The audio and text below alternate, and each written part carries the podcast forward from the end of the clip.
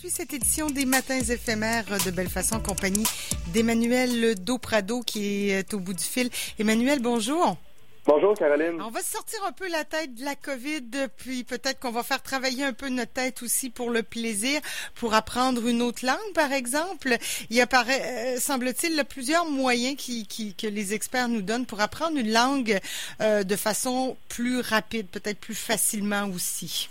Ah oui, ben ce matin, on va avoir du plaisir. On va sortir, comme tu l'as dit, un peu de l'actualité euh, qui, qui parfait, parfois nous rend un petit peu plus euh, dépressifs, on va dire.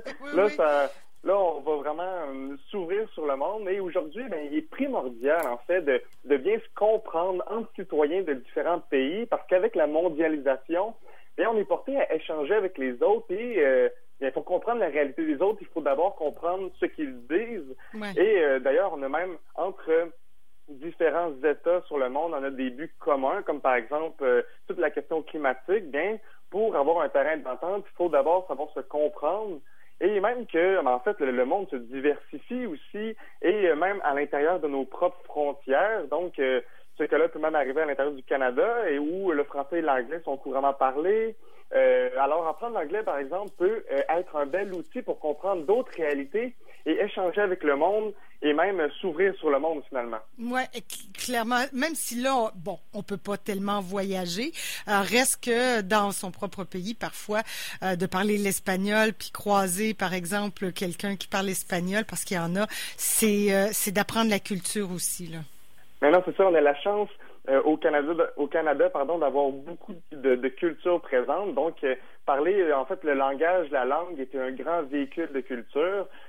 Donc, parler une autre langue peut peut nous permettre de s'ouvrir à ces cultures-là.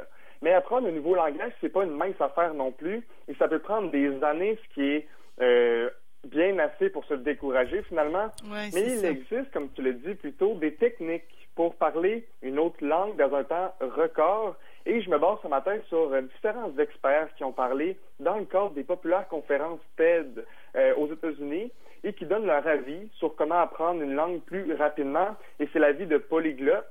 Et on va voir qu'il y a différentes techniques, a différentes personnes aussi qui pensent euh, différentes choses sur le sujet. Donc, ça va être très intéressant. Et le premier, il s'appelle Chris Lonsdale, qui est psychologue américain et qui a aussi étudié en neurolinguistique euh, dit que selon, selon lui, n'importe qui peut apprendre, et attention, une langue en six mois. Et n'importe quelle langue. ah oui, bon, le, chinois, là. Tu sais, bon, l'anglais, peut-être, on a l'oreille, euh, mais euh, le russe, le chinois, il me semble, ça m'apparaît un peu miraculeux. Mais bon. Mais c'est drôle parce que c'est, justement, lui, il, il, dit ça parce que lui-même, il a fait l'expérience. Il a appris le mandarin à l'intérieur de six mois. et d'une manière fluide, il est allé, lui, en Chine et il a appliqué des principes et des techniques pour euh, mieux apprendre ce langage-là. Et euh, même si c'est pas pour apprendre une langue, par exemple en six mois, ces techniques-là peuvent apprendre tout de même à, apprendre une langue plus efficacement finalement. OK. Ben déjà, après, si on, met six mois de son temps sur une langue, j'imagine qu'on en sait, on en sait déjà pas, mal, même si on n'est pas parfaitement bilingue. Oui, c'est ça. Donc, il faut, il faut y mettre euh, du temps aussi quand même. Et euh, justement, ben, le premier principe qui nous dit, c'est de se concentrer vraiment sur le contenu et euh, les aspects de la langue en apprentissage qui sont vraiment importants pour nous en tant qu'individus, ce qui, ce qui nous permet finalement de, de mémoriser beaucoup plus facilement et que ces mots-là et ces, ces transformations-là, ben, en fait, sont des outils pour apprendre le reste de la langue par la suite. Et il faut que ça ait vraiment une signification pour nous. Et le deuxième principe, ben, c'est d'utiliser ces outils-là qu'on a acquis plus tôt euh, pour communiquer dès le début. Donc, comme un bébé le fait, par exemple. Et c'est vraiment l'essai et erreur est un, vraiment une étape importante dans l'apprentissage d'une langue. Et euh, par exemple, nous, quand on était bébé et qu'on a appris le français, bien, on sait même, on n'avait aucune langue avant pour se baser. Et on, l'a appris en peut-être euh, deux ans, euh, le français, trois ans, et on était bébé. Donc, adulte, évidemment, on peut euh, faire un exploit comme ça, finalement. Mais il y a pas, je ne sais pas s'il en fait mention, ce spécialiste, mais certains disent plus on est jeune, plus on apprend vite une nouvelle langue. Vaut mieux apprendre les nouvelles langues au primaire, par exemple, parce que c'est là que le cerveau est plus perméable à l'apprentissage. Ah ben ça, ben, d'ailleurs, ça, il y a un autre spécialiste qui en parle. Et ça, c'est assez. On, va dire un mythe euh, Ah dans oui. le milieu parce que, en fait, le- c'est vrai que quand on est enfant, on a une plus grande capacité d'a- d'apprendre. Et euh, c'est vrai qu'il y a des avantages à être enfant lorsqu'on apprend une langue, par exemple. Euh, le premier, c'est qu'on a moins peur du regard des autres. Donc, on a moins peur de s'immiscer dans une conversation d'une langue qu'on connaît à peine et donner son point de vue sur un sujet quelconque dans cette langue-là et en faisant beaucoup d'erreurs dans notre euh, dans notre grammaire, par exemple, et on a beaucoup moins peur du regard des autres. Adultes, on a tendance à rester plus à l'écart de ce Ouais, genre oui. de situation, et on a plus peur aussi du regard des autres. Donc, l'effet erreur, qui est vraiment une, une étape importante, bien, on, on- finalement, on la passe un petit peu, et ça peut nous prendre beaucoup plus de temps, finalement, à apprendre une langue à cause de ça. Euh, donc, euh, justement, ben, euh, quand on est enfant aussi, on a beaucoup plus de temps d'apprendre, euh, ben, en fait, pour apprendre un langage que lorsqu'on est adulte. Parce qu'on a beaucoup, quand on est adulte, on a plus de responsabilités, de On travaille, on ouais, c'est ça. Le jeune, c'est notre job d'être à l'école puis d'apprendre. Ouais, exactement. C'est notre job, c'est notre job à temps plein et euh, qui constitue aussi un grand avantage. Et quand on est bébé, par exemple, ben on est plongé dedans et on n'a pas le choix d'apprendre pour évoluer. Et on a des parents qui qui, nous euh, qui nous épaulent là-dedans. Quand on est adulte, des fois on est plus seul dans ce processus. Mais un adulte est beaucoup plus intelligent qu'un enfant et le cerveau a développé euh, développé en fait des techniques d'apprentissage. Et si on expose un enfant dans un pays où il connaît pas un mot euh, de la langue parlée durant 500 heures, ben on va voir que l'adulte et qu'on expose aussi un, un adulte 500 heures dans ce même pays, on va voir que l'adulte va apprendre beaucoup plus rapidement la langue que l'enfant seulement. OK, c'est intéressant ça. Oui, Donc, c'est des une- circonstances qui font que c'est c'est un mythe, en quelque sorte, que les enfants apprennent mieux. Ben exactement. Et puis les, les, les enfants ont quand même des meilleures conditions pour apprendre aussi. Donc faut pas oublier ça. Oui, clairement. Et euh, justement, ben, le troisième principe, euh, finalement, c'est qu'une fois qu'on comprend pour la première fois le message qui nous est envoyé, on va inconsciemment s'approprier la langue petit à petit sans nécessairement forcer.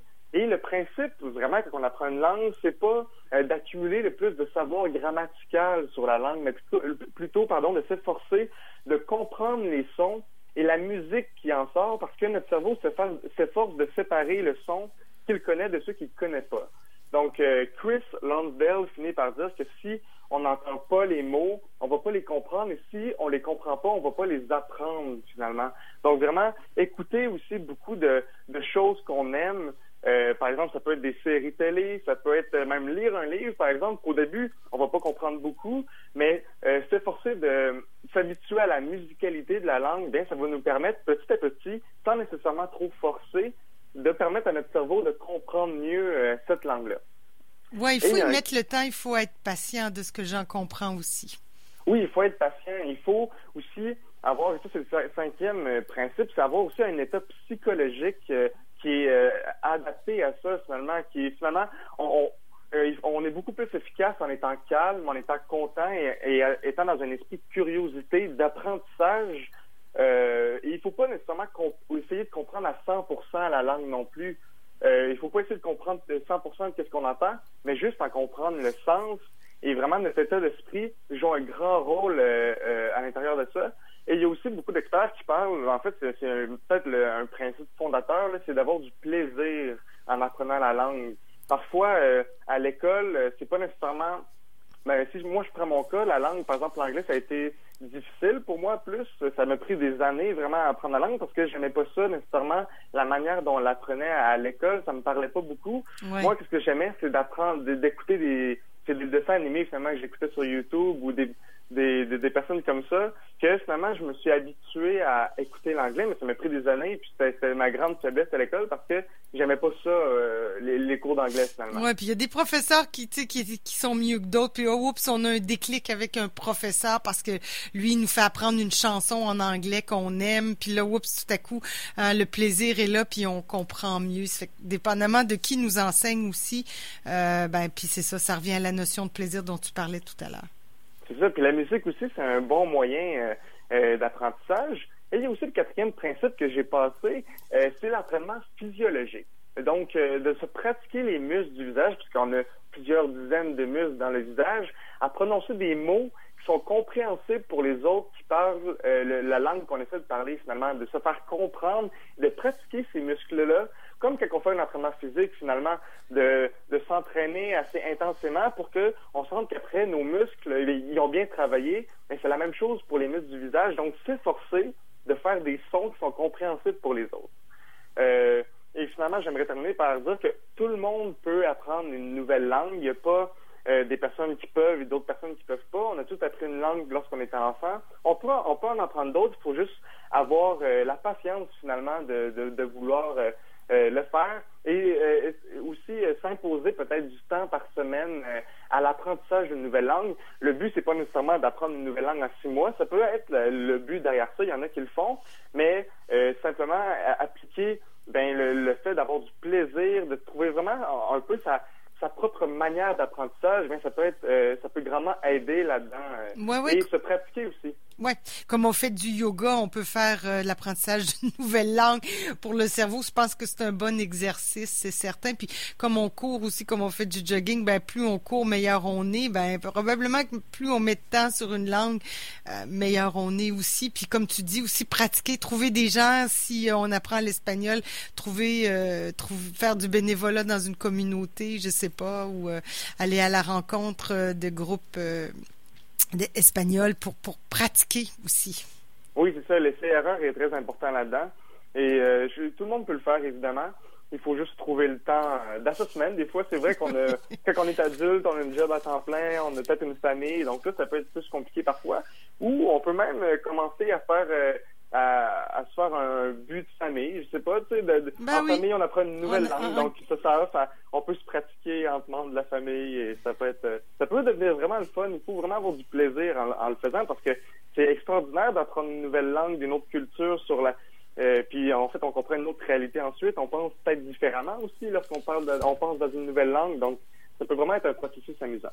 Oui, super, je retiens ça. Merci beaucoup, Emmanuel. Merci à toi, Caroline. Bonne semaine.